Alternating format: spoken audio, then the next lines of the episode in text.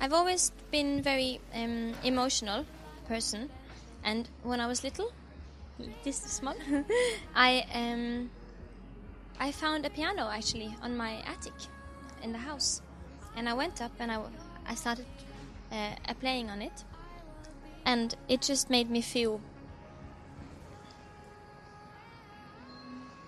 really nice, and it made me feel calm and it, it made me feel like all the emotions had a, a purpose, you know, that, that, I could write about them and put them in a melody or a lyric, and they could um, be more important than if they were only inside my heart, if that makes sense.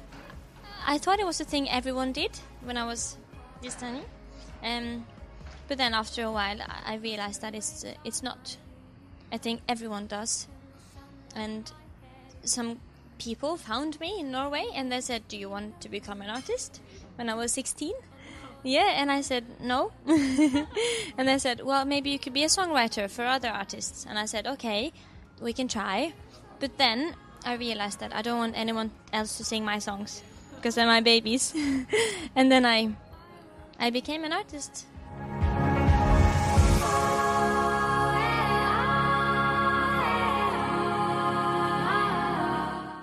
One thing I know is that you never really um, finish a song.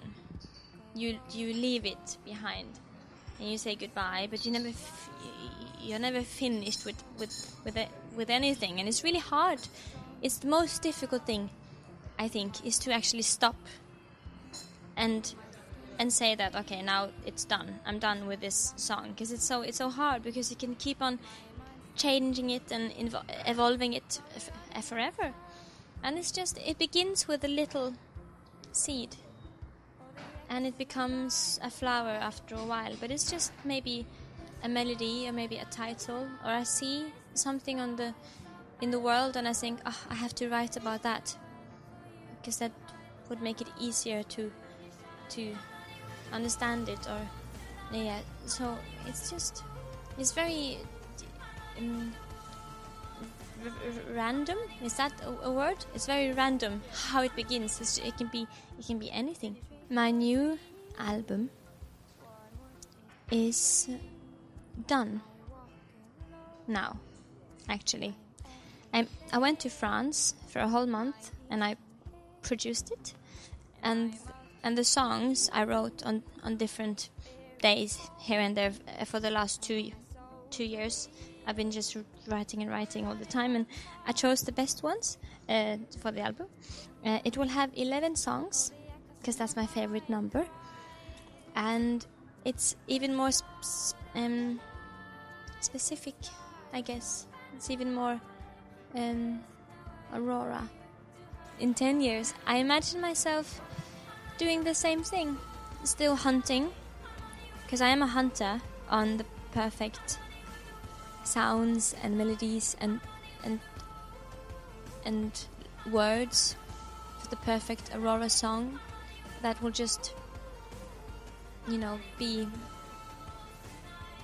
a little light in a, in dark places. You know I want to make that that kind of music that can for people in in in trouble.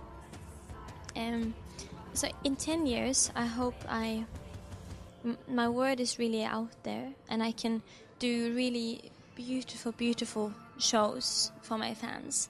Maybe I've written a book then, or a musical, and hopefully I have many albums out.